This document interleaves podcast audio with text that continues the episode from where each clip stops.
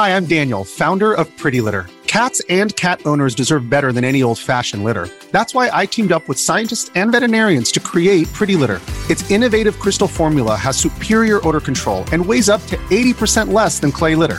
Pretty Litter even monitors health by changing colors to help detect early signs of potential illness. It's the world's smartest kitty litter. Go to prettylitter.com and use code SPOTIFY for 20% off your first order and a free cat toy. Terms and conditions apply. See site for details.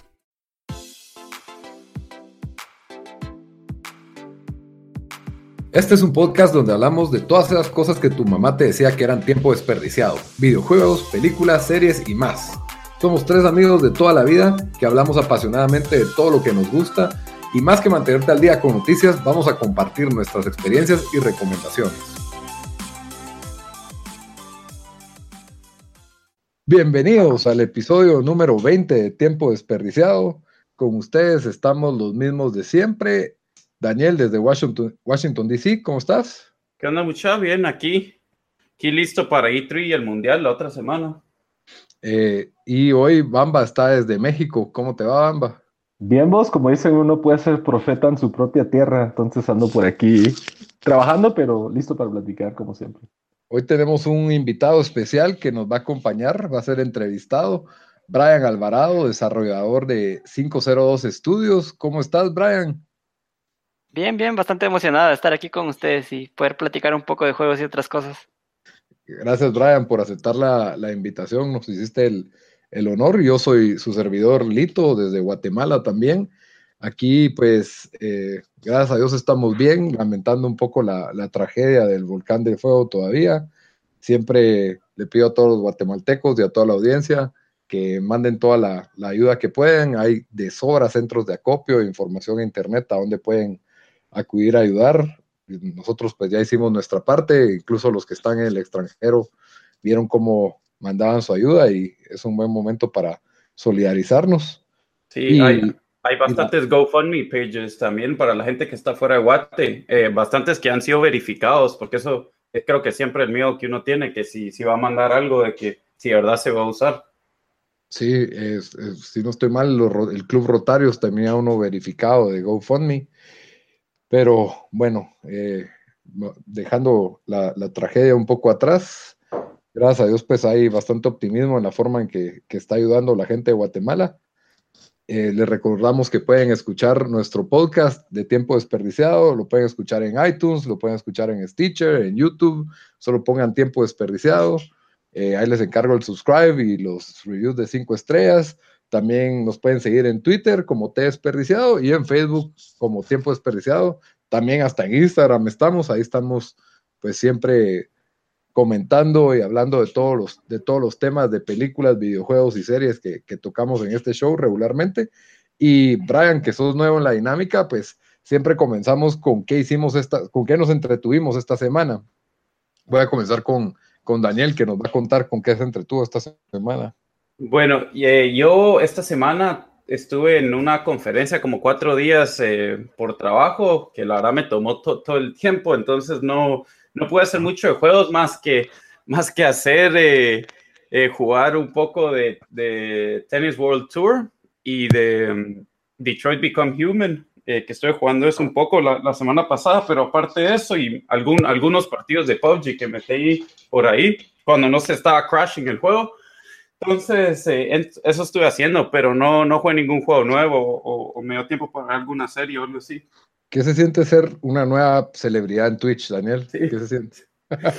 creo, bueno, en el mundo de Tennis World Tour, como tampoco se han comprado ese juego, creo que sí me podría considerar una celebridad porque solo hay como dos personas jugándolo. Pero, no, sí, a ver, ahí tenemos eh, un canal de Twitch y pues he estado jugando los juegos que hablamos y no los títulos. Hasta eh, jugamos Rocket League, ¿no? Ah, sí, jugamos Rocket League, sí, cabal. Celebramos la inclusión de Guate en, el, en FIFA otra vez, entonces nos fuimos ahí tres contra tres jugando Guate contra el resto del mundo. Con banderitas de Guate en los carritos. Cabal. Muy bien, cabal. Bamba, ¿y tu semana? Bien, yo eh, creo que les comenté en el chat, eh, le volví a entrar de lleno a Zelda Breath of the Wild las últimas dos semanas más que todo y he estado adicto a, ya llevo por ahí de 40 horas de Breath of the Wild y todavía me falta una buena porción. Eh, también, como, mencionó, como mencionamos antes, jugamos unos partidos de Rocket League que, que, la verdad es uno de esos juegos que, que es tan fácil de recoger y, y, meterse a jugar y, así tan divertidos.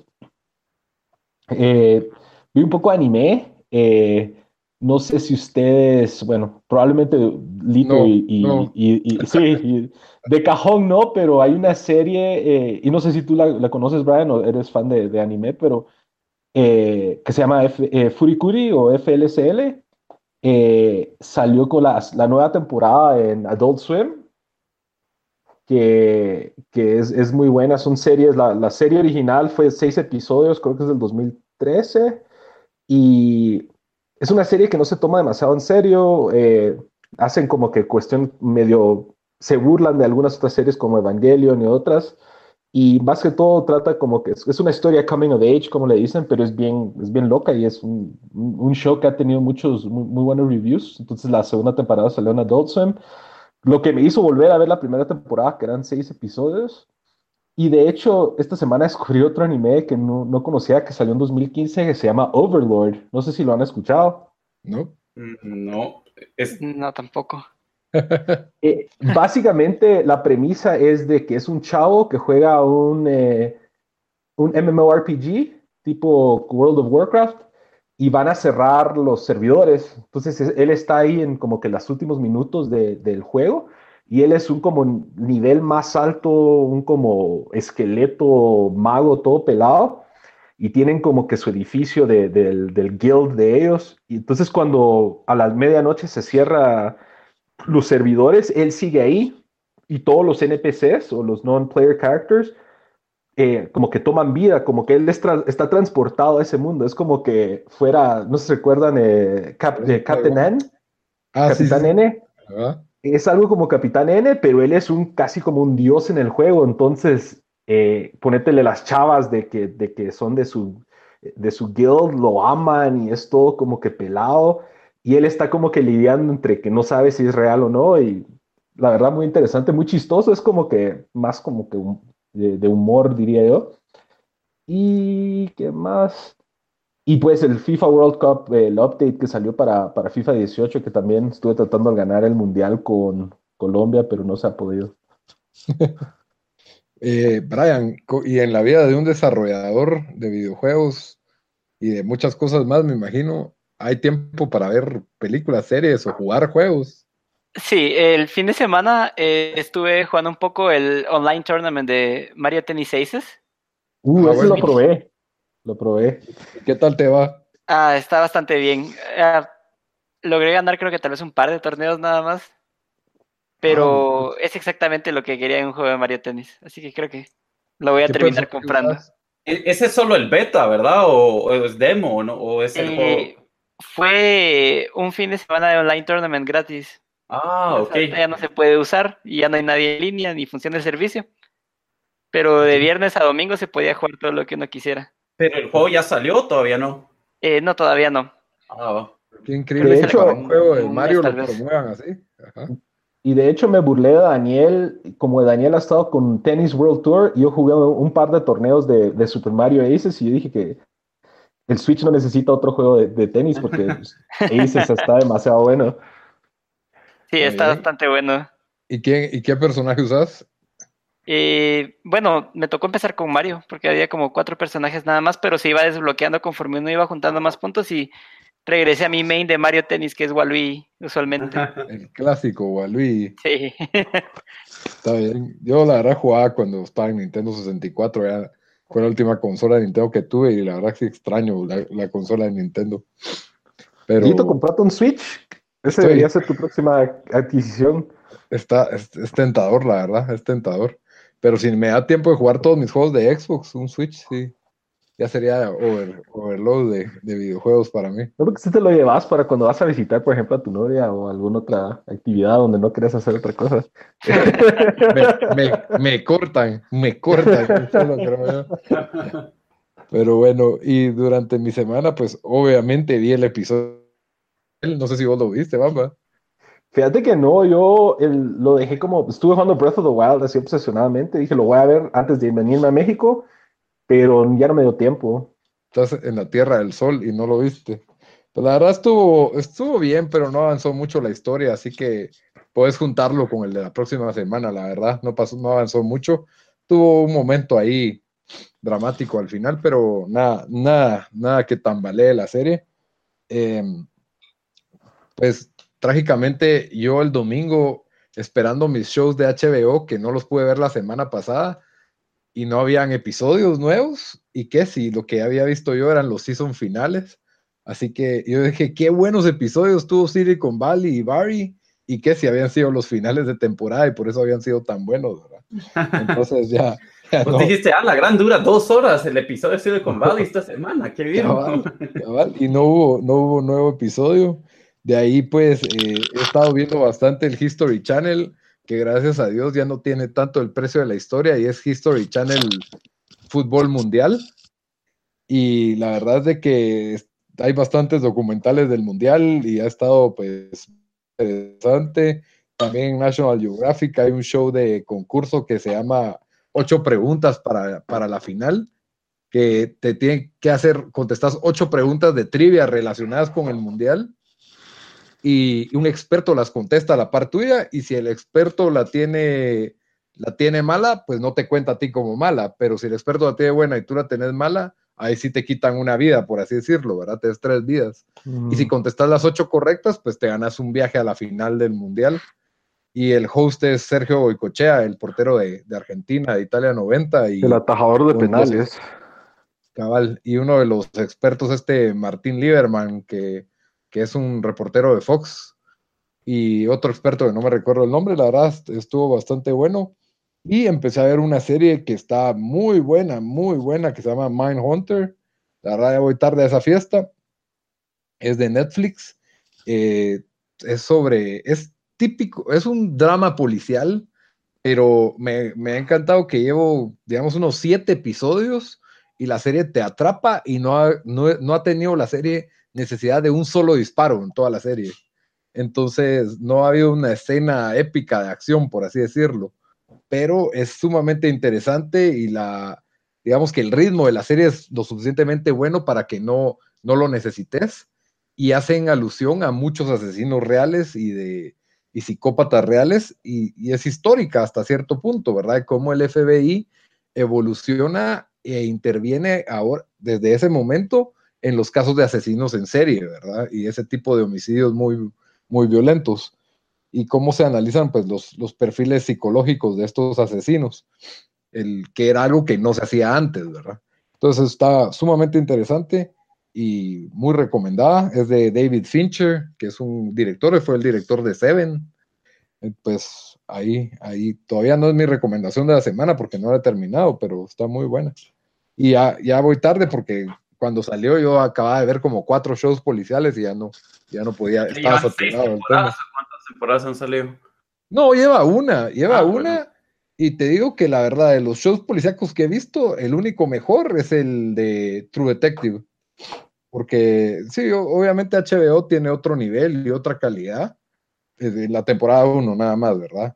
Pero la calidad de este es bastante buena, los actores muy buenos, el guion bastante, o sea, no es cursi y no han abusado de elementos grotescos ni de violencia para hacerlo interesante. Entonces, aún así, pues me parece que funciona muy bien. La dinámica siempre es de dos policías, uno más cínico que el otro, uno es padre de familia, el otro pues tiene un perfil, es parecida a la dinámica True Detective en, los dos policías, ¿verdad? No tan buena, pero, pero sí parecida, son, son más aterrizados en la tierra los personajes. Pero bueno, nos vamos al centro de este episodio, que es conocer más de 502 estudios y, y pues te vamos a, fusilar con preguntas, Brian, así que listo. Brian, contanos desde cuándo existe 502 Estudios. 502 Estudios empezó, digamos que informalmente, desde el 2011. Eh, conocí a este compañero eh, Ricardo Iescas, que es de mis mejores amigos. Eh, nos conocimos en una clase de la universidad. Él originalmente ya había empezado a intentar hacer juegos desde que tenía como 17 años. Y pues por varias razones, entre algunas, en ese año en Google I.O., el evento que tiene Google para developers cada año, eh, anunciaron un framework multiplataforma para desarrollo de juegos. Y casualmente uno de los proyectos que nos dejaron en la clase que llevamos juntos eh, fue hacer un Tetris. Y lo hicimos en grupo. Y después de eso, ya cuando él me estaba contando su interés en poder hacer juegos, y coincidentemente estábamos viendo esto que nos permitía como tener acceso no solo a hacer juegos para Android, sino que también para iOS y para plataformas web y desktop. Le dije, ¿por qué no empezamos a hacer juegos? Y pues así fue como el comienzo. y, a vos en lo personal, ¿qué te había como que inspirado para ser eh, desarrollador de juegos? O, o, siempre te han gustado los videojuegos y dijiste esto es algo que yo quisiera hacer? ¿Cómo, cómo fue eso para vos? Sí, la verdad, antes de conocer a Ricardo no había pensado en, en dedicarme a hacer juegos porque creo que se veía como algo muy distante y algo que uno no podía hacer desde aquí en Guatemala. Pues. Entonces realmente nunca me había sentado así a pensar como, ah, me gustaría hacer videojuegos. Siempre he jugado desde pequeño y creo que siempre me han llamado mucho la atención eh, los sistemas en los que están compuestos los videojuegos, pero nunca había intentado hacer uno por mi cuenta.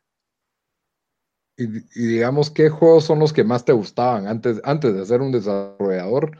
¿Qué era lo que más te gustaba jugar o qué es lo que más jugabas? Creo que siempre he tenido un lado suave por los platformers. Y ah, crecí jugando en el Super Nintendo juegos como Contra, Mega Man X.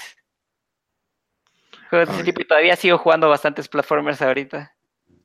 Sí, la verdad es un, género, a, mí me encanta, bastante, bastante entretenido. No sé qué. ¿Probaste ese juego que sacó el creador de Mega Man, el que hizo un. Mighty Number Nine. Ajá, Mighty Number Nine. No sé si lo probaste, pero sé que. Sí, no. Eh, leí algunos reviews cuando salió y no se leía tan bien. De hecho, yo sigo sin estar muy de acuerdo en que lo hayan pasado a 3D inclusive Mega Man 11 creo que es el que va a salir ahora. No estoy tan de acuerdo, o sea, extraño mi pixel art.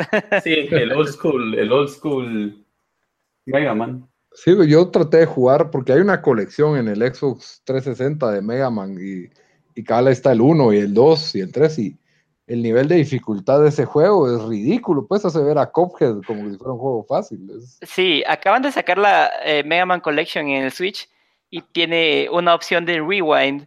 Entonces uno puede estar regresando al nivel una y otra vez como para mitigar un poco la dificultad que tiene el juego. Que creo que los jugadores de ahora ya no, no se adaptan tan bien a esas dificultades. De hecho, yo eh, acabo de comprar el, el, que salió ahorita, el Sega Genesis Collection. No sé si lo viste. Y ese tiene una función similar que te deja retroceder eh, digamos, si te morís y querés volver a empezar, en lugar de perder la vida, creo que apachas una de las palancas y, hace un rewind y te deja volver a empezar de donde quedaste antes. para la creo que funcionó muy similar en Mega Man Collection.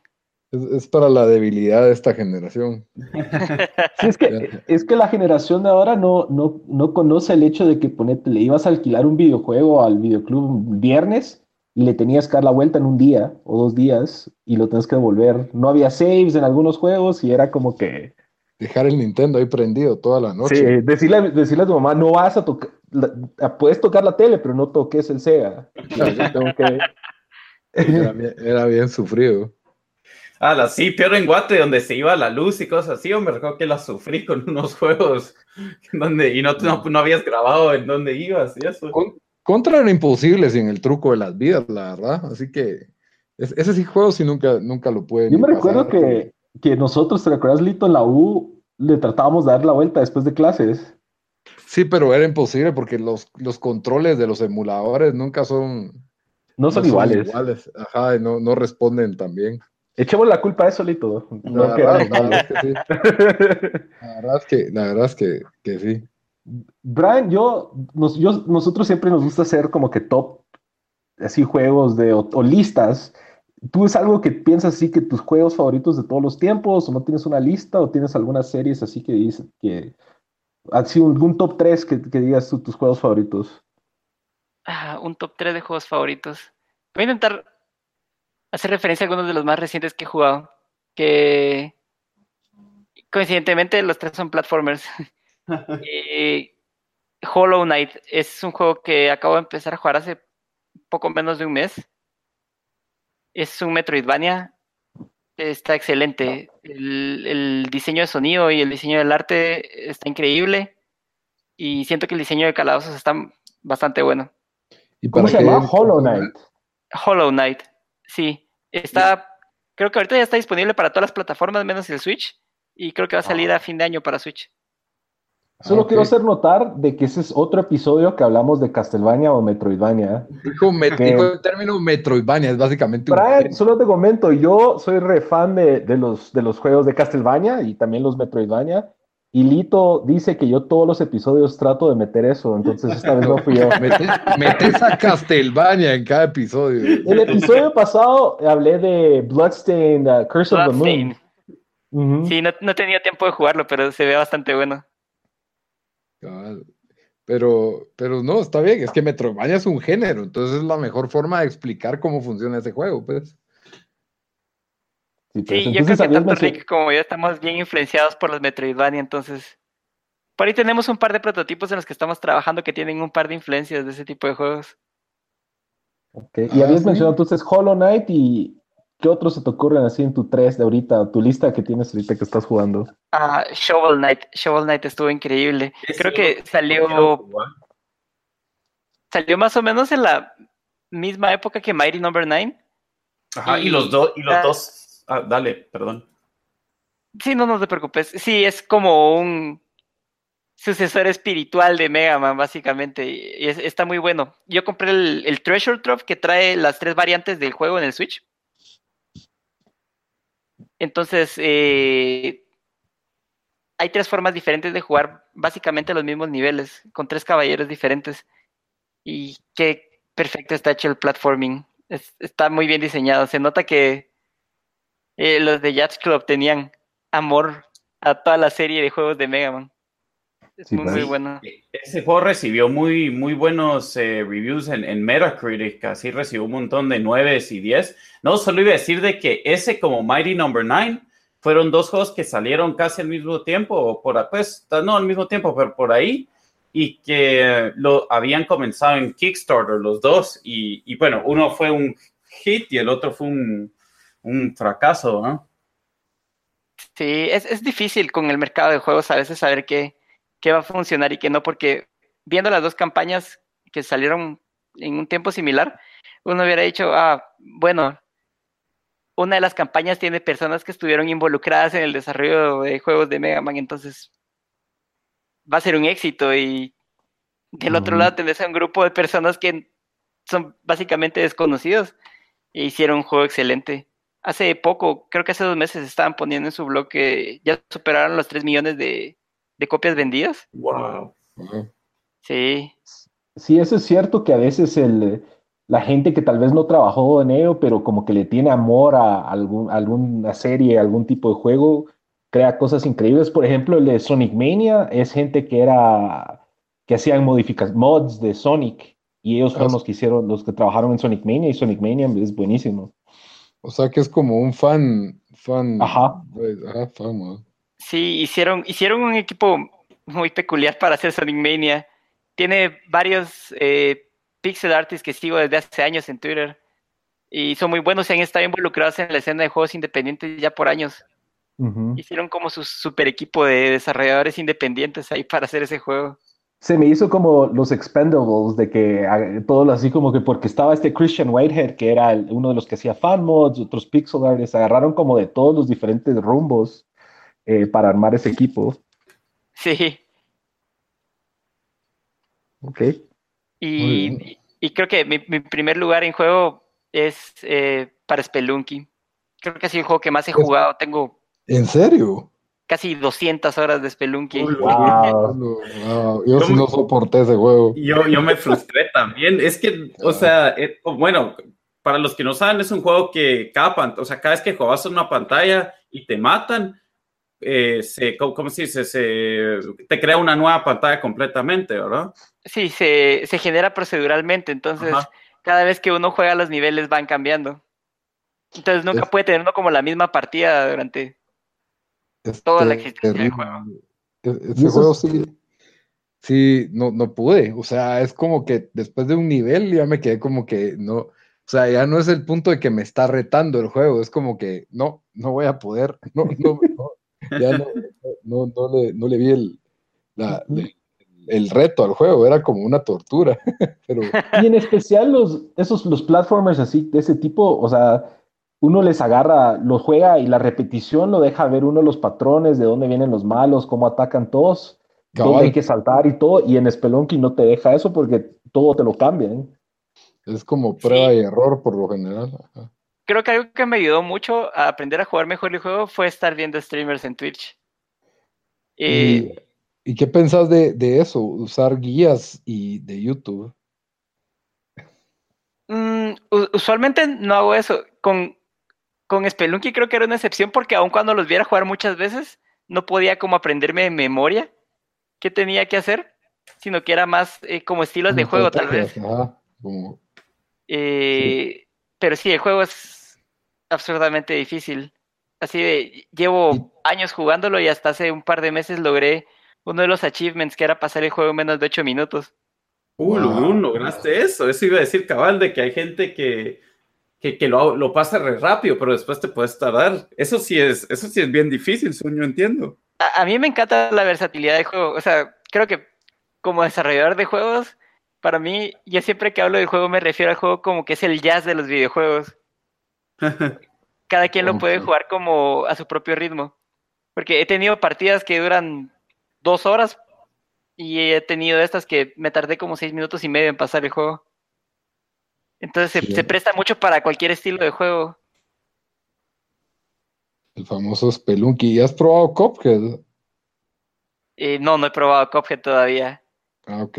Eh, fui a un par de pláticas. Hace un par de meses viajé a San Francisco para la conferencia de desarrolladores de juegos en California. Y estuve hablando un poco con uno de los programadores de Cuphead. ¿Ah, sí? Wow. Sí, solo, él eh, entró como a mitad del desarrollo y es bien curioso eh, los retos técnicos que tuvieron para hacer el juego, sobre todo por la cantidad de assets gráficos que tenían que manejar para que las animaciones se vieran como se ven. Es que es increíblemente fluido y, el arte como de caricatura que tiene es... Sí, se ve increíble. es bastante único, la verdad. Yo te iba a preguntar si eh, los desarrolladores odiaban al mundo y por eso lo hicieron tan difícil. y eso que comparado con Spelunky, yo siento que Cuphead es más fácil, pero yo sí que no soy un jugador así hardcore de, plata, de platformers y estoy sufriendo, no lo he podido pasar y, le he metido bastantes horas. Todavía estoy optimista, o sea, todavía lo quiero seguir jugando y me está retando, pero wow, qué, qué súper difícil ese juego. No sé si, si está diseñado para jugadores casuales, la verdad. Estoy empezando a dudar eso. Sí, por lo que he leído, no tengo tiempo de jugarlo, pero sí, aparentemente está bastante difícil. Y yo creo que el juego es relativamente corto, ¿no? Eh, no, no con mi habilidad, con mi habilidad no está es corto si sos bueno. cabal, sí, creo que los niveles son cortos, porque inicialmente iban a ser puras boss battles nada más. Exacto. O sea, la pantalla te toma tres minutos y medio, lo más cuatro pasarlas. El problema es de que pasarla, porque yo me, me, me, toma 250 intentos pasar cada pantalla, pues. el, gran, problema. Em, sí, aquí, eh, solo para regresar a lo de a, a, Cinco Solo Studios. Bueno, entonces lo, así no oficialmente lo comenzaron en el, en el 2011 y, y al día de hoy, eh, ¿cuántos juegos eh, cuántos juegos han hecho ustedes? juegos de nuestra propiedad tenemos dos ahorita.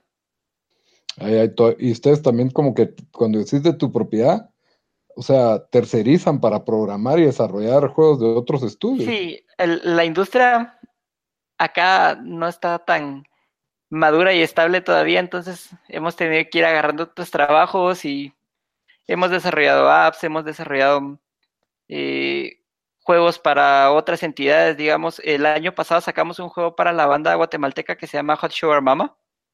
Sí, que ese lo tienen ahí en su, que dice que, que lo tienen ahí en su página, ¿verdad? E, ellos no tocan covers de los Beatles o algo así, ¿o no? Eh, no, tocan su, propia, bueno, tal vez han de saber algunas de los Beatles. Bueno, yo, los oí en, un concierto de covers de los Beatles, pero sí, de plano tienen sus propias canciones, ¿verdad? Sí, entonces para un sencillo se acercaron a nosotros y nos dijeron que querían intentar algo diferente a solo hacer otro video musical. Entonces les hicimos como un video musical interactivo, por así decirse. Entonces uno entra a su página y uno puede ir jugando un juego mientras va escuchando el último sencillo que sacaron. Entonces es como un videojuego musical, digamos. Ah, bueno, y es un juego de, ritmo, me imagino. No, no, lo no lo he probado. ¿Ustedes lo jugaron? nosotros, el que probé yo fue el de Mighty, Strike, Team. Ajá, ese yo también. Sí, no, el juego es, un Infinite Runner. Es bastante simple y lleva un sing-along de la canción. O sea, básicamente es más como un complemento para la canción, entonces no queríamos hacer algo que fuera demasiado complicado y que no dejara a la gente como disfrutar la experiencia. Me iban a hacer un chelonqui ahí para oír la, la gente y empezar a odiar la canción solo por lo difícil que es el juego. y, después. también. Ajá, dale. Eh, hemos trabajado con algunas de las empresas que han hecho juegos aquí en Guatemala también. Eh, tuvimos la oportunidad de colaborar con Liveworks en algún punto, eh, que fue una empresa que está haciendo videojuegos hace algunos años. ¿Ellos todavía están, no? ¿O no? No estoy seguro. Porque yo me recuerdo que ellos estuvieron haciendo un juego que se llamaba Patapoc eh, Poctapoc, sí, el juego de pelota maya. Exacto, yo me recuerdo haber visto unos videos en, redes sociales y algunas otras cuestiones, pero ya nunca, ya nunca vi más de eso. Eh, sí, creo que no lograron eh, lanzarlo. Mm, e, era un juego bastante ambicioso. Creo que sí. Eh, tenía un scope muy de AAA y creo que tal vez o sea, la experiencia todavía no está aquí en el país. Ok. Mm. Sí, porque el otro juego que han hecho también, también se llama Escape the Mind, ¿verdad? Sí, ese fue el primer juego que logramos terminar por completo, que fue el primer juego que prototipamos cuando decidimos empezar a hacer juegos. Y es ahora nuestro único juego hecho con el ya, ya difunto framework de Google que era para hacer juegos. Después migramos a usar otra herramienta que se llama Unity, que también es multiplataforma. Eh, y sí, eh, Escape the Mind es como nuestro take en los juegos estilo Sokoban, donde hay que ir ordenando cajas y poniéndolas en ciertos lugares para poder acceder al siguiente nivel. Oh, como las aventuras de Lolo. No, conozco lo de Lolo, pero. No, no, ¿Nunca jugaste Adventures of Lolo de, en NES? No, no me recuerdo. Era el mismo, es la misma premisa que cada cada pantalla es un puzzle o un, rompecabezas que hay cuadritos y tienes que ir moviendo los cuadritos y si los moves mal salen malos o cosas así y, el punto es llegar a una puerta. Ah, bueno, por algo así es mine, creo yo. Sí, sí, algo así funciona. Eventualmente cuando vas procesando los niveles ya hay enemigos, eh, hay que conseguir llaves para abrir ciertos locks y cosas así. Pero en, su core es, es, como un juego de Sokoban. Ya. Y, y, también juego suyo, suyo, el último que sacaron fue Mighty Strike Team, ¿verdad? Sí. Eh, lo sacamos hace dos años. Y fue bastante bien recibido. Eso nos alegró un montón. Le pusimos un montón de corazón al juego y se, se logró mostrar. Al principio lo sacamos como un juego free to play. Ajá. creo que tal vez no. Por las limitantes que teníamos antes, eh, por ejemplo, en la tienda de Android no podíamos tener eh, aplicaciones vendidas. Entonces decidimos hacerlo como un juego free to play, pero nuestro diseño inicial era tenerlo como un juego premium completo, que solo lo compraba uno y ya, no anuncios, no in purchases ni nada más. Sí, pues. Ah, ya. Pero. De hecho, eh, ah, no, dale, Brian. Sí, eh, no, no tuvo como mucha atracción como free to play porque creo que el juego, o sea, no le llamaba la atención a la gente que tiende a jugar free to play, juegos un poquito más casuales. Entonces estaba como en un limbo extraño entre, parece un juego premium, pero tiene mecánicas de free to play. Entonces el año pasado decidimos pasarlo a juego completamente pagado en iOS. Y hace más o menos un mes lo pasamos a completamente pagado en Android, porque al fin podemos cobrar desde aquí de Guatemala, entonces. Ah, qué bueno. Sí. Sí, y ese, ese yo lo, pues yo lo compré y, y la verdad que a mí me gustó. Eh, me gustó el, el, yo a veces, eh, la verdad, critico los juegos mobile porque siento que hay bastante experiencias eh, no buenas ahí, ¿verdad? Un montón, como vos dijiste, que hay gente que la solo quiere tratar de hacer dinero con, de ciertas formas o con anuncios y cosas así, pero, pero sí, sí me, sí me gustó ahí. definitivamente le sentí un poco el, el, contra. ¿Y cuál fue la descripción que vos diste del juego, del juego Bamba? Fíjate, yo también lo, lo, jugué y se me hizo como que una mezcla entre Joust y, y Contra. Y... Mm, sí, esa es una buena forma de describirlo. y la verdad, de hecho, en el avión viniendo a México, ayer lo estuve jugando también un rato y, y sí es adictivo. Y sí es como que me, me, me trajo la idea de, de jugar 8 bits, de que te, te frustras porque te matan, pero queréis seguir jugando porque querés, o sea, avanzar. Entonces me piqué un poquito en el avión viniendo para acá y, sí, fue cuando dije yo, esto es como un contra mezclado con Joust. Suena bien. ¿Qué precio tiene? Es un poco difícil el juego, pero mm, se va acostumbrando poco a poco a la dificultad. O yo creo que con Rick tendemos a jugar juegos así difíciles, entonces creo que se nos fue un poquito la mano en la dificultad del juego. Te, doy una sugerencia. Eh, ¿Cuánto, ¿Cuánto dura este juego? Eh, he avanzado algunas pantallas, pero no lo he terminado. ¿Cuánto dura? Creo que depende qué tan, qué tan bueno qué tan habilidosos. sí, eh, para cuando lo lanzamos y estuvimos haciendo streaming de Twitch con Rick jugando el juego y creo que nos tardamos tal vez 40 minutos, una hora en pasarlo todo. Pero es porque nosotros lo habíamos estado jugando más o menos por un año antes de sacarla, entonces. Yo te puedo asegurar que yo jugué como una hora y cuarto en el avión y no leí la vuelta.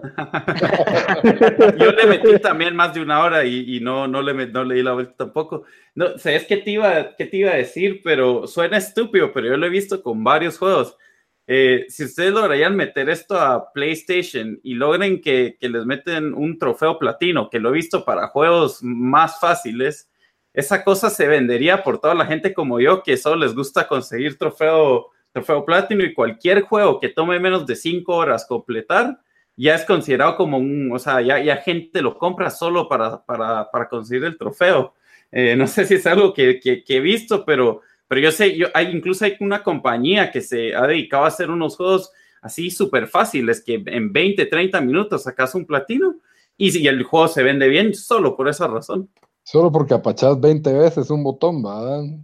Cabal, y ahí se fue un juego así, dos juegos se compraron así. Para los achievement horse.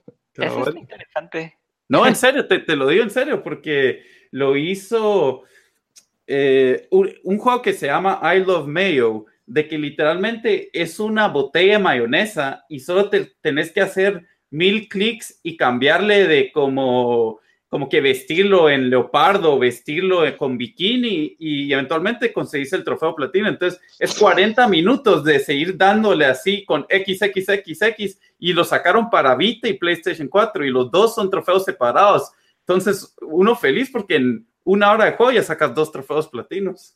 Yo solo quiero decir de que el PlayStation, siendo el, el rey de esta generación de, de títulos como Bloodborne, como The Last of Us y la Mara jugando I Love Mayo, deja mucho que desear de ese fan de Stan. No, la verdad es que acabas de describir todo lo que Brian odia de la industria de los videojuegos. no, nos, colgues, Brian, porfa. No solo estoy dando un ejemplo, solo estoy diciendo de que... Casi, que le decís, ¿por qué no haces un Farmville mejor? ¿Por qué no sacas solitario, pero con trofeos? ¿Por qué no sacas un Candy, ¿cómo se llama? Candy Crush guatemalteco. No, no, no, pero en serio, solo eh, deberían de considerarlo, meterlo, tratar de meterlo a PlayStation eh, y, y, agréguenle, o sea, si, si lo están pensando, de verdad, agréguenle trofeo platino porque eso, eso les traería más ventas fijo, segurísimo. Está bien. Vamos a pensarlo. Sí, no sé qué tanto vayamos a seguir eh, porteando MST a otras plataformas. Ahorita estamos trabajando eh, en como la secuela, digamos, que creo que eh, le estamos dando el formato que inicialmente queríamos darle. Ah, bueno. El juego empezó como un juego de PC realmente. Pero. Tipo, tipo como Wolfenstein. Eh, no, iba a ser, iba a ser más como un Mega Man, digamos. Iba a ser Ah, como ya, más un platformer tradicional, porque ahorita es como. Es como de solo una pantalla, digamos, toda la pantalla cabe. La pantalla del teléfono no nos está desplazando para ningún lado, básicamente. Ok. Pero Eh, el juego estaba algo ambicioso y todavía estábamos aprendiendo, entonces dijimos vamos a hacer algo un poco más pequeño y lo vamos a sacar para móviles. Pero ya ahorita ya tenemos un poquito más de experiencia, entonces vamos a intentar hacer como la visión inicial que teníamos para el juego. Y este sí lo vamos a sacar ya para PC y esperemos para consolas también. para Steam. ¿Y para, para cuándo o cuál, para cuándo lo quisieran eh, lanzar? No tengo como una fecha así exacta, pero esperamos ya tener noticias de fecha de lanzamiento para fin de año por lo menos. Ya, y mira, más o menos como cuántos estudios así desarrolladores de videojuegos crees que hay en Guatemala? ¿O tienes conocimiento? Mm, tal vez una decena de estudios. Ay, y en comparación con Centroamérica, digamos, ¿cómo estaremos en, estudios y desarrollo? Y... Creo que hay, hay ciertos países en Centroamérica que van ya un poquito con ventaja. Costa Rica, por ejemplo. Costa Rica tiene muy buena escena de desarrollo de videojuegos. Tiene un par de estudios que ya han sacado cosas para PlayStation, para Steam. Eh, tienen estudios que se dedican a, dar servicios de porting de juegos a otras plataformas. Eh, sí están muy presentes a nivel internacional y sí, sí, sí han logrado como fomentar bastante bien su industria. Eh, ese es un punto al que creo que nos gustaría llevarlo con la comunidad, eventualmente.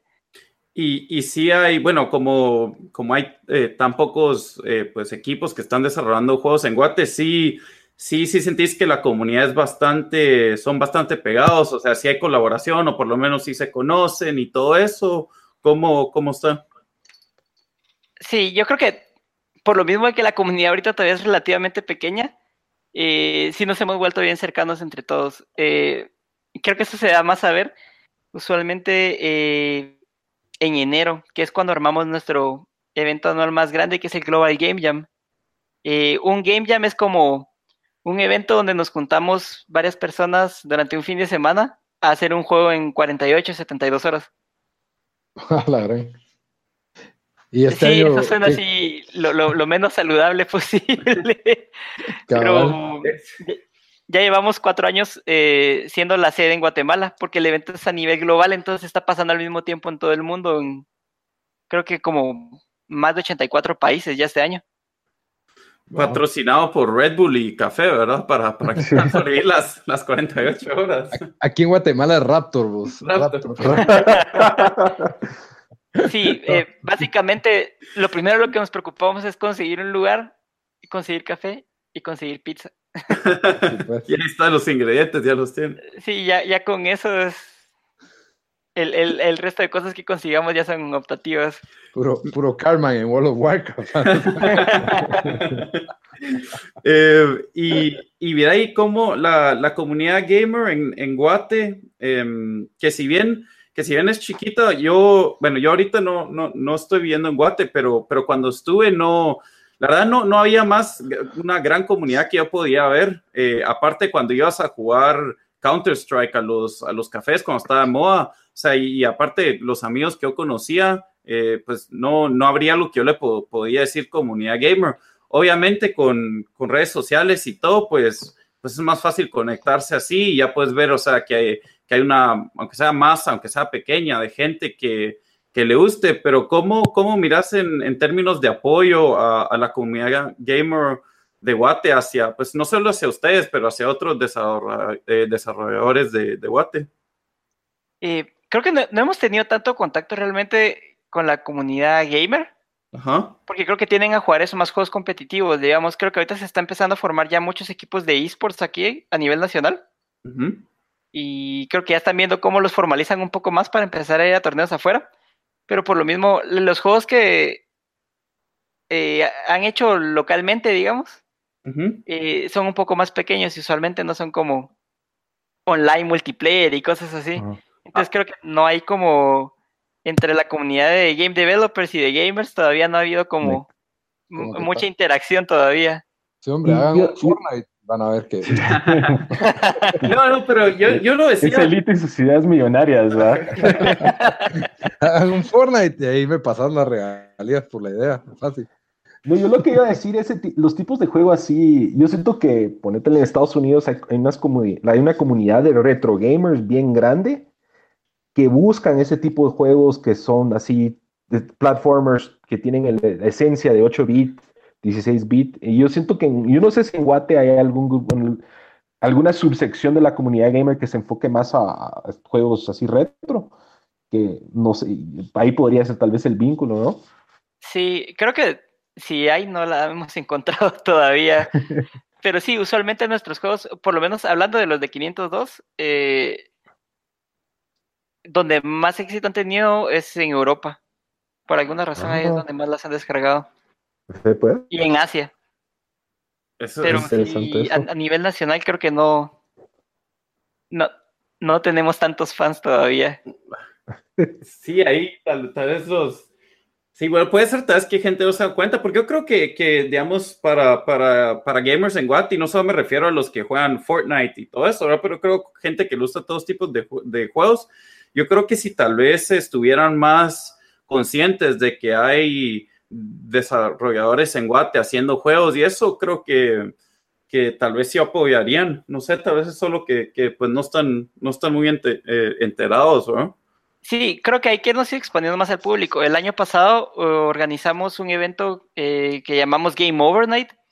Entonces alquilamos un coworking space y metimos como 20 juegos hechos en Guatemala ahí para que la gente pudiera llegar a jugar. Y la entrada era prácticamente gratis, era de 10 sale la entrada. Entonces, ah, llegaron familias completas, llegó gente de todas las edades. Eh, nosotros esperábamos que llegaran tal vez como unas 50 personas y mucho, porque es como... No esperábamos que alguien se fuera a tomar su jueves por la noche para ir a jugar juegos que básicamente no conoce. Y afortunadamente estábamos totalmente equivocados porque tuvimos como 300 personas. Ah, qué bueno. ¿Y eso, eso es algo que están planeando hacer otra vez, un evento similar?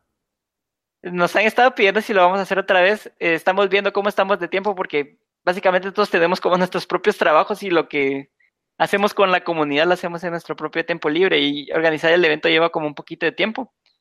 Pero sí, yo creo que vamos a ver si lo podemos hacer ahorita todavía en el último trimestre del año. Ah, buenísimo. Y, mm, y entonces, eh, vos cómo, ¿qué nos puedas contar entonces de, de, de, tu experiencia como, como desarrollador en, en, en, Guate? O sea, ¿cómo lo has visto? ¿Cómo lo, lo, lo miras progresando en los siguientes años? Porque como, como es difícil, como vos eh, dijiste, eh, se oye pues que ha sido tal vez un, un poco difícil porque pues no habían muchos desarrolladores, no había una gran comunidad, entonces todo ha sido pues, pues sí, ¿cuál, cuál ha sido tu, tu experiencia con eso? Sí, ha sido un poco complicado porque básicamente uno se ha tenido que enseñar a uno mismo porque no hay... Cuando empezamos a hacer juegos no había carreras todavía como enfocadas en desarrollo de juegos aquí en Guate. ¿Y ahora sí hay? Eh, sí, ahora sí hay. Tenemos la ventaja de que eh, ahora en la Universidad de Internaciones tienen una ingeniería con especialización en videojuegos y una licenciatura con especialización en videojuegos. Y Mm, y varias universidades ya han empezado a implementar en sus pensum eh, clases relacionadas a videojuegos, como por ejemplo la Universidad del Valle también ya tiene un par de clases de desarrollo. Wow, qué bueno, qué bueno. Eso definitivamente va, va, va, a ayudar a dar un brinco mayor en, para la escena. Sí, uno de los eh, uno de los estudiantes de la Internaciones hace un par de años participó en un concurso de juegos eh, de realidad virtual y se fue de viaje, si no estoy mal, a Canadá porque quedó entre los finalistas y quedó en tercer lugar. Ah, Entonces sí, yo espero que en los próximos años haya como un pequeño boom de desarrolladores de juegos en Guatemala porque sí, tener la educación formal ya ayuda un poco a, a, ir acelerando las cosas más que estar uno en la casa viendo cómo aprende. En internet, autodíctata. Vos básicamente, ¿qué es lo que estudiabas vos cuando empezaste a hacer esto? Ah, ingeniería en sistemas. Sí, pues, y de ahí fuiste auto, ¿cómo se dice? Autodidacta. Sí. Básicamente, ¿verdad? Que sos, sos, un pionero realmente. sí, fueron varias horas de estar leyendo documentación y, y viendo videos. seguro, seguro. No, no, no queda de otra, pero como vos decís, la educación formal tiene un semillero de programadores, ¿verdad? Por lo menos va a haber más cantidad y, y un crecimiento. Si no estoy mal, Vladimir Orellana, que lo entrevistamos de Gictenango, estaba dando clases para esto también de... sí, nosotros hemos tenido la, la, fortuna de trabajar un poco con, con Vladimir. Ah, sí.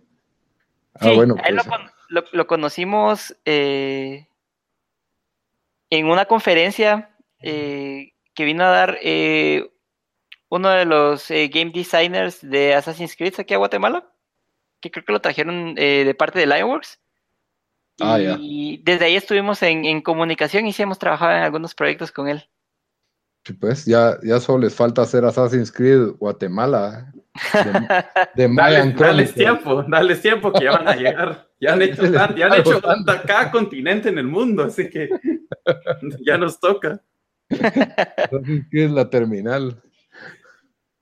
Sería, sería bueno. Mira, y, mm, y solo antes, eh, pues antes de, pasar al siguiente tema, si, ¿qué recomendación le darías vos a alguien que está en Guate ahorita, que le gustan videojuegos y, y se quiere meter a, a, ser desarrollador, ya sea está comenzando la U, está por comenzar la U, ¿cuál, cuál sería tu, qué, qué, le dirías como, qué le recomendarías a esa persona? Específicamente si está en Guatemala, eh, que se una a la comunidad. Eh, nosotros intentamos funcionar como una red de apoyo, digamos, entonces eh, hemos tenido varias personas que cuando están empezando entran a nuestro server de Discord o a la página y ahí pueden preguntar, miren, ¿alguien tiene idea de cómo hago esto? O alguien quisiera colaborar conmigo en esto, si alguien quiere hacer el arte de esto. Entonces es, un poquito más fácil empezar cuando estás rodeado de, personas y eso fue como que uno de los principios por los que comenzamos la comunidad, que lo comenzamos eh, nosotros dos y otros dos amigos que tienen eh, otro estudio también de juegos que se llama Selva Interactive. Y ah, sí. E, ellos sacaron Anuleo. Eh, sí, ese, ese lo, lo, conozco, también creo que jugué uno de, de sus juegos, no sé si ese o el que sacaron antes, que era uno como de una, de una nave que vas disparando cosas. un avión, creo que. Eh, Highwind, creo que. Sí, Highwind. Ah, sí, ese fue su segundo juego. Eh, ellos, si, si, tuviera que mencionar a alguien que le ha ido abriendo paso a la industria aquí en Guatemala, sería ellos. Eh, estuvieron en los finalistas del primer festival de juegos independientes de Google en Brasil. Y fueron también de los primeros juegos hechos feature por Apple en varios países en la App Store. Eh, y Albi y Cavi, que son, son, nuestros dos compañeros del estudio, son creo que tal vez los mejores diseñadores de juegos que conozco en el país. Tienen, no sé, tienen el don para diseñar mecánicas de juegos. Ah, qué, bueno que les, que, que, yo sí sabía, había oído que, que habían ido a, a, eso de Brasil, pero no sé lo que contaste del, de, la, de Apple, que los puso en como que los feature. Sí. Sí, de hecho yo creo que todavía andan por ahí un, un par de listas que son como curadas por el staff de Apple.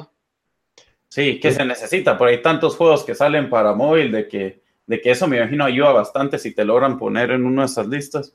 Sí, creo que está en una lista también de juegos hechos en Latinoamérica. Creo que son el único país guatemalteco que está en esa, el único juego guatemalteco que está en esa lista. Sí, el único, somos el mejor país guatemalteco. y eh, para, bueno, para, para pasar a, otro tema que mm, se me olvidó mencionarte que íbamos a hablar, pero se viene, se viene E3 esta, esta semana, ¿verdad? Este fin de Y, a vos como, como indie game developer, ¿te, te importa E3 o no te importa? ¿Lo, eh, lo mirás o cómo, qué pensás? Creo que lo espero tal vez más como, como gamer que como game developer. Ah, eh, usualmente las noticias relacionadas a, desarrollo de juegos más grandes pasan en torno a esta conferencia que, a la que fui en marzo, que se llama la Game Developers Conference siempre hay noticias ahí de herramientas, eh, servicios nuevos que podemos usar. El E3 es más como consumer. Sí, cabal, es más. Y, pero sí, o sea, sí todavía no le has perdido entonces el amor a los videojuegos por ser, por ser un developer. Todavía te emocionas a ver buenos juegos que van a salir o si van a sacar un segundo juego de un, de un juego que te gustó bastante. Creo que sí desde que empecé a hacer juegos, juego menos por alguna razón, no sé por qué. Pero sí, todavía estoy esperando. Sobre todo a ver qué va a anunciar Nintendo. Creo que tengo una debilidad por los juegos de Nintendo. Y es, es así absorbente el, trabajo del desarrollador, desarrollador, porque lo que he escuchado, pero bueno, tal vez lo he escuchado más a nivel AAA, ¿verdad? De que cada juego que sale son desarrolladores desvelándose, sudor, sangre, por llegar a deadlines, ¿verdad? Por cumplir con, los tiempos y las presiones. Tu, línea de trabajo consideras que es así, que es así de, mucha presión, de mucho desvelo, de, horas largas, intensas, o, no. Eh, intento evitarlo, pero sí, el, eh, lo que acabas de escribir es lo que llaman usualmente en la industria como el crunch time que usualmente les pasa a las empresas AAA cuando, o sea, son como una máquina de marketing andante, entonces no pueden estar como posponiendo fechas de lanzamiento y cosas así porque ya tienen todo listo. Entonces, usualmente un mes antes de que salga un juego AAA, básicamente viven en las oficinas.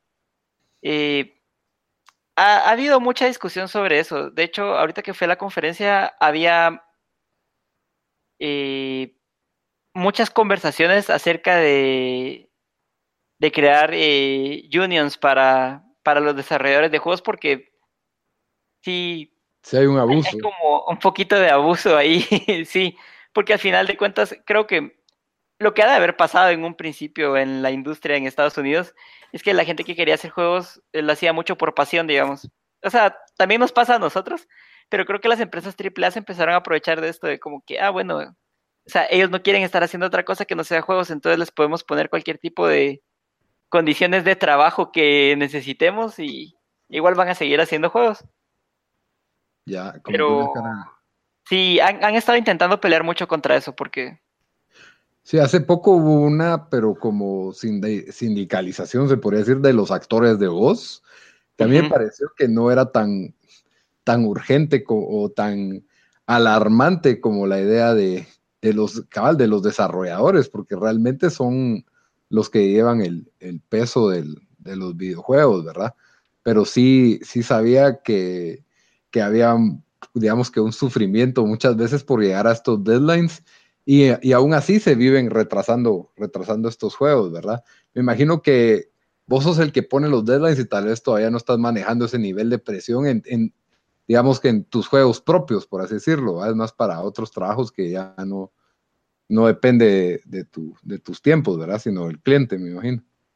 Sí, sobre todo que son, son juegos masivos. Es, yo ahora, ahora que ya conozco todo el proceso de, cómo es hacer un juego, no, dejo de impresionarme con cómo logran hacer juegos como God of War 3, por ejemplo. O sea, la cantidad de trabajo que lleva eso es increíble. O sea, aún con la cantidad de personas que tienen trabajando en los proyectos, me, sorprende que los logren sacar a tiempo. Sí, por eso es que miras, digamos, un Assassin's Creed tienen equipos en tres continentes haciendo diferentes cosas y en, o sea, los tienen tres o cuatro estudios trabajando en diferentes aspectos del juego. Bien, así es malo. Sí, Todo mala onda. Pero, pero bueno, regresando al tema de ITRI, no sé, ¿tenés algún, ¿tenés alguna expectativa o algo que te cause ilusión de esta, de esta conferencia de este año? No he tenido mucho tiempo para leer rumores de, de este año. Eh, entonces creo que no estoy esperando nada en particular. Pero. Mario, un nuevo Mario. Smash. No, porque ya sabes. Smash, estoy Sí, esperando. ¿verdad? Smash es el Algo de Smash para el Switch. Pero Pues- Smash, Smash sale este año, ¿verdad? Si no estoy mal. El...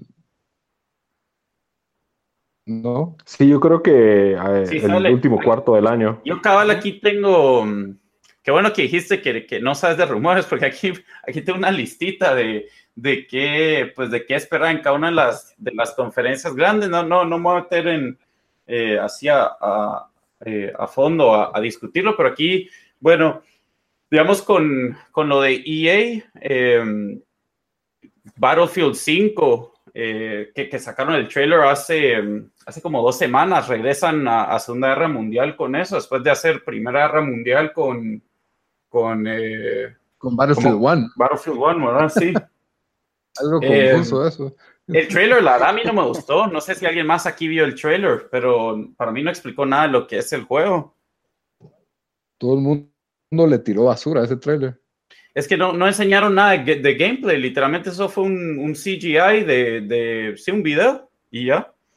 Pero entonces creo que bastante gente está esperando, esperando eh, ver qué sale ahí. Después Anthem, que fue el juego que anunciaron el año pasado, eh, que a mí la verdad no, no, no me gustó mucho, pero a un montón de gente le, le impresionó. Se supone que ha salido el otro año, entonces van a tener que decir más de qué se trata ese juego. Es el equipo que hizo, es de BioWare y es el equipo que hizo Mass Effect. Entonces, tengo algunas esperanzas de que tal vez pueda hacer algo. Mass Effect Andrómeda. No, Mass Effect, bueno, Mass dice que le quitaron recursos a Mass Effect Andrómeda para meterle a, a Anthem. Entonces, no sé. Con razón. Eso, eso explica Mass Effect 4. Eh, no, con Microsoft, pues Halo 6 está anunciado, entonces la mayoría de gente espera que, que van a sacar ahí el, el trailer. Y, y, pues lo que otra cosa que se espera es que Microsoft va a tener que anunciar un nuevo título, eh, así un nuevo IP, ¿verdad? Porque sí se está quedando atrás de, de Nintendo y PlayStation en, en, eh, en, en juegos eh, exclusivos para, para Microsoft. No, que no no se se tengan está que comprar quedando ellos. atrás. Yo oí No el rumor de que, de que un nuevo Fable. Sí, también se oye el rumor nuevo Fable, pero no es que se esté quedando atrás, ya se quedó atrás. Yo creo que esa batalla ya está perdida y solo se van a enfocar en, bueno, uno que otro exclusivo que no han sido éxitos rotundos como God of War y en tener, dizque, la mejor consola, ¿verdad? La, la más avanzada, la más, la que mejores gráficas tiene y, y que obviamente pues hay muchos juegos que se comparten entre ambas consolas y digámoslo así, tener la versión superior que es mínima para, a menos de que seas de esos high-tech que se ponen a ver cada píxel en la pantalla, ¿verdad? Y, y- y se fijan en todo eso, pero la verdad es que yo creo que ya no hay forma de, de darle vuelta a, esa, a, la, a la carrera de la venta de consolas, pues ya, ya pasó el momento de, de empujar las, las consolas y creo que el enfoque ya tiene que ser para la próxima en, en lo que es nuevas propiedades. Sí, fijo. Em, también, eh, bueno, Nintendo, que Carl vos dices que estás, pues, que, que no habías visto qué, qué ellos querían hacer, eh, pues ya sa- sale- van a sacar más de Super Smash Bros.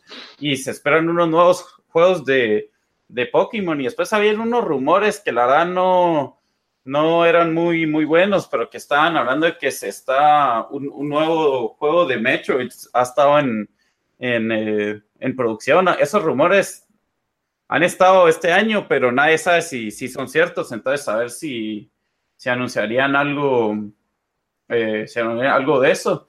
Después con Bethesda, bueno, Bethesda anunció su Fallout 76, que sacaron ese, ese trailer hace como una semana, que se supone que es un survivor role-playing game como, como DayZ o Rust, que no sé si ustedes han oído esos juegos. No, la Sí. verdad, ni ninguno de esos Ujú. dos.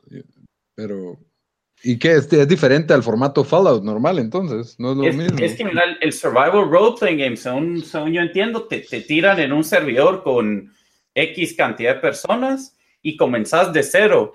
pero no hay reglas, entonces eh, te pueden matar, te pueden, o sea, yo he oído historias de gente que los secuestran en el juego, o sea, secuestran a tu jugador en el juego y si hay dos, dos, dos, digamos, dos personas que trabajan en equipo, es como que, hey, secuestramos a tu amigo, nos tenés que dar N cantidad de, de, de, de material, N cantidad de este material, si no lo matamos y cosas así, y creo que si mata a tu jugador, pues comenzás de cero, ¿verdad?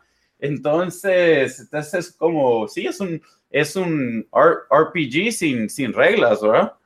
Em, y, y, saber cómo lo van a integrar con, con el mundo Fallout. Eh, yo, yo, nunca he jugado los Fallout, pero Bamba, vos si sos full fan de Fallout, Brian, no sé si, si a vos también te gustaba esa serie. Y no, no he jugado ni uno solo de Fallout. Y yo. No los jugué, no te preocupes. Estás perdiendo mucho. Jugué, compré Fallout 4 todo emocionado, fue de mis primeros juegos de Xbox One y no, fueron 3, 4, ¿qué? 5 horas y mucho que le metí a ese juego y dije, no, no. Es que no, Celito, no, Fallout, Fallout 3 es considerado uno de los mejores. Fallout tan bueno que es. Y el 70, ese Fallout 76 no va a ser como como una regular, un RPG shooter tipo Fallout. Entonces estoy algo decepcionado, pero eso creo que significa que van a probablemente tal vez anunciar un nuevo Elder Scrolls. Sí, porque eh, Bethesda dijo que este va a ser su, su, conferencia más grande de tres que han tenido, entonces eh, eso es lo que un montón de gente está diciendo, tal vez nuevo juego Elder Scrolls. Eh, yo la, y, y, o sea, tiene un par de títulos más, pero digamos con el año pasado sacaron Dishonored 2 y ay, Dios, eh, también, ¿cómo se llama el de el juego Wolfenstein? Entonces, Ajá, el, ese sí tuvo buenos reviews. Wolfenstein sí tuvo muy buenos reviews. Entonces, lo más seguro sí van a, van a, pues, a, va a tener que ser uno de esos juegos y tal vez algún juego nuevo. Eh, Ubisoft dijo que va a sacar The Division 2 el, eh, ya anunciaron el nuevo Assassin's Creed, que me imagino que vamos a hacer más de eso ahí. Y, y hay algunos rumores que tal vez eh, estaban trabajando en Splinter Cell. Parece que salió como listing en un, en un website en Europa, que alguien como que lo puso el juego y después lo quitaron. Entonces, eh, puede ser que eso salga. Y, y para terminar, pues PlayStation 4, que va a sacar más de Last of Us 2, ya han sacado dos trailers. como, como cualquiera que ha oído el podcast, eh, cuando hemos hablado de juegos, sabe que, que, ese es mi juego favorito. Entonces yo, la verdad, siendo bastante emocionado por ver qué, qué, de qué se trata el juego, porque no, no muy han sacado. Eh, van a sacar más de Death Stranding, que es el, el, juego de Hideo Kojima, donde sale el, ay Dios, ¿cómo se llama el actor? Daryl. Norman, Norman Reedus. Norman, Norman Reedus. Reedus. Ajá, y, y se cree que tal van a anunciar Bloodborne 2.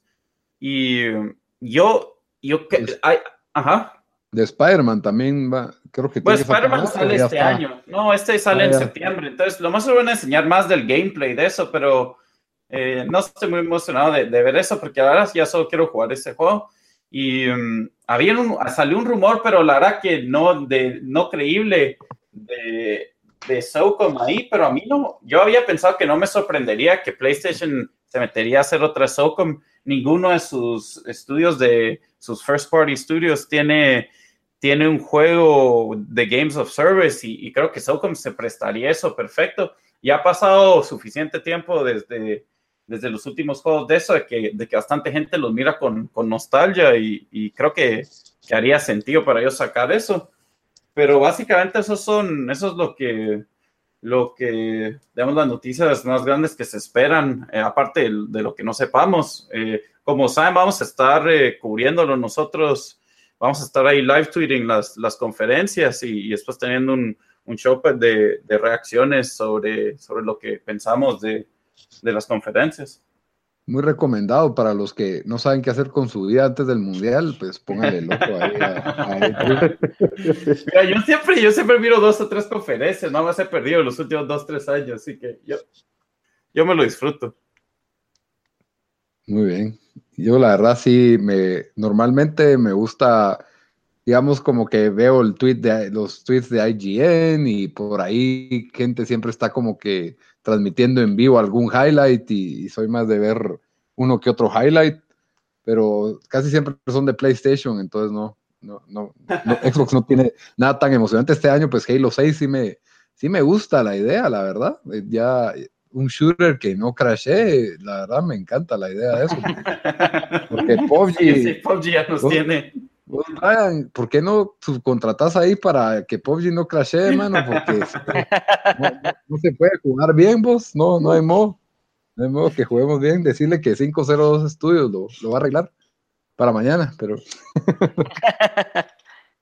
pero sí. Es increíble la, la base de usuarios que tiene PUBG. A mí me sorprende que logren mantener el ritmo que llevan. Igual Fortnite. Pero Sí. Yo no sé, Fortnite por lo menos no se, no, no se cae el, el juego a cada rato, no. Es que nosotros lo jugamos en Xbox y, y fíjate, sacaron un, un update grande donde agregaron un nuevo mapa hace como 10 días y prácticamente arruinó el juego por una semana. O sea, era que se te crashaba dos de cada cinco juegos. Entonces, eso mientras, y otros problemas, como que lo- el mapa no te loadeaba por un minuto, te quedabas trabado.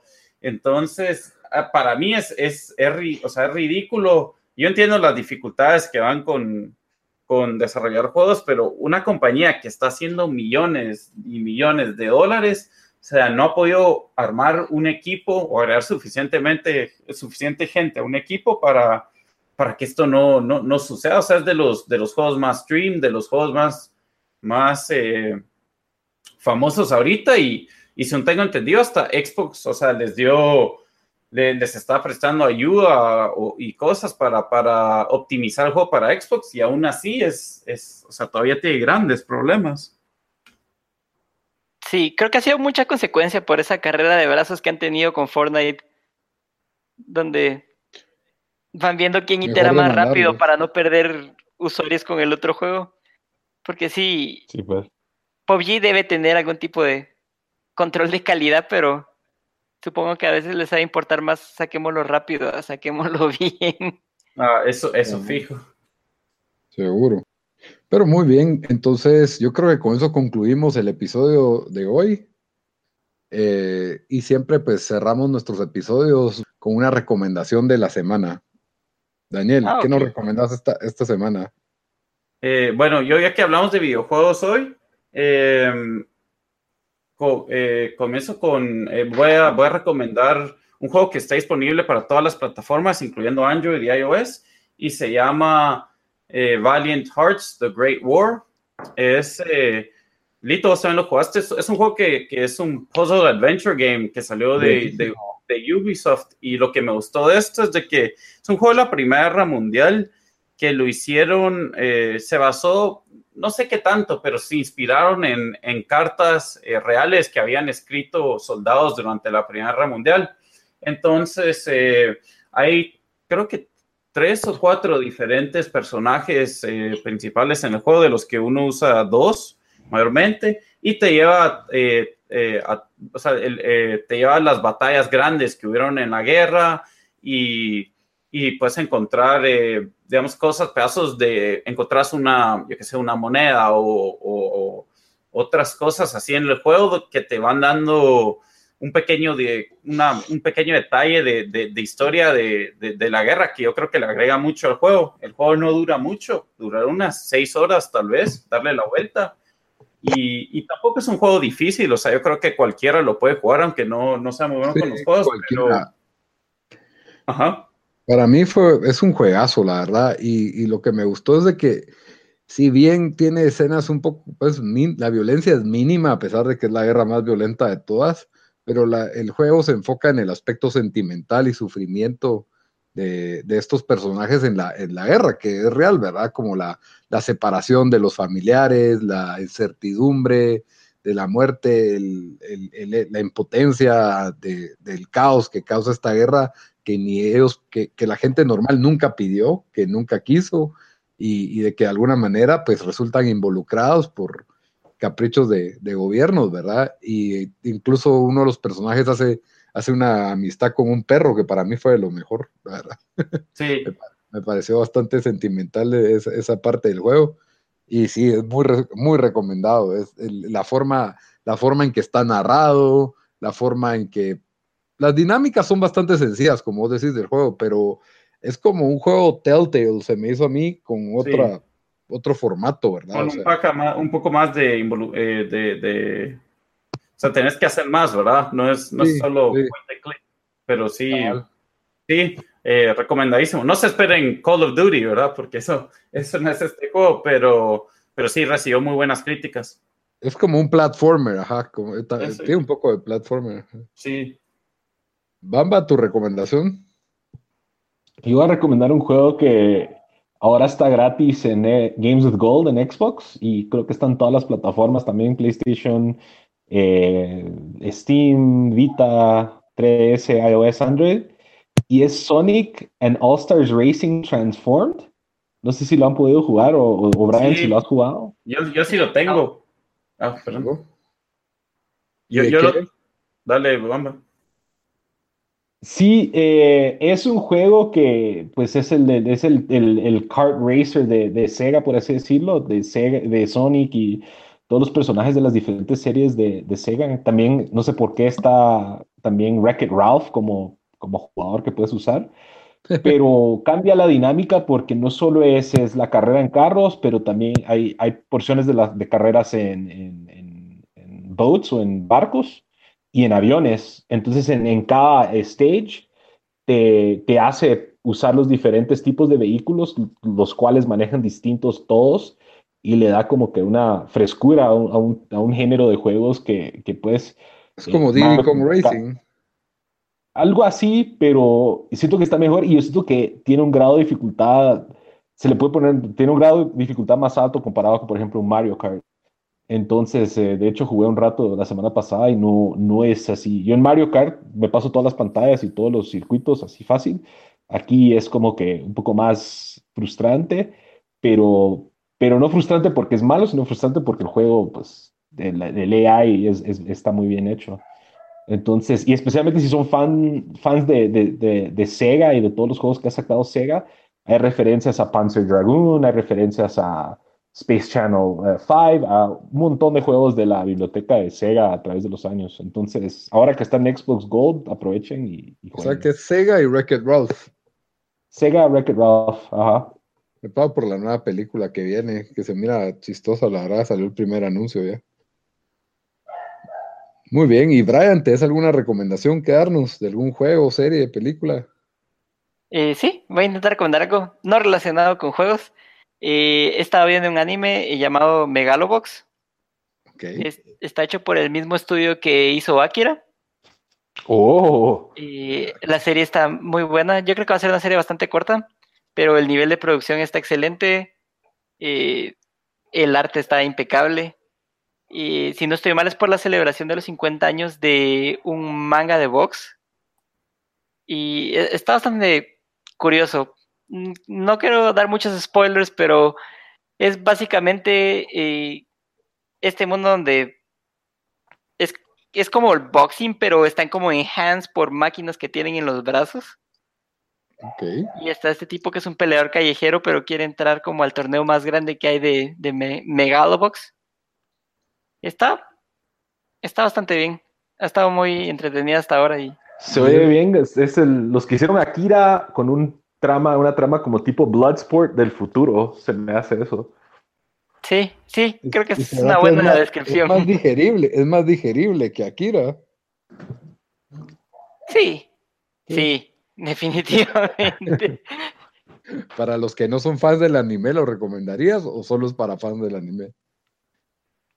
Ah, creo que ese es un buen punto de entrada para alguien que tal vez no ve mucho anime. Es como un poquito más adulto.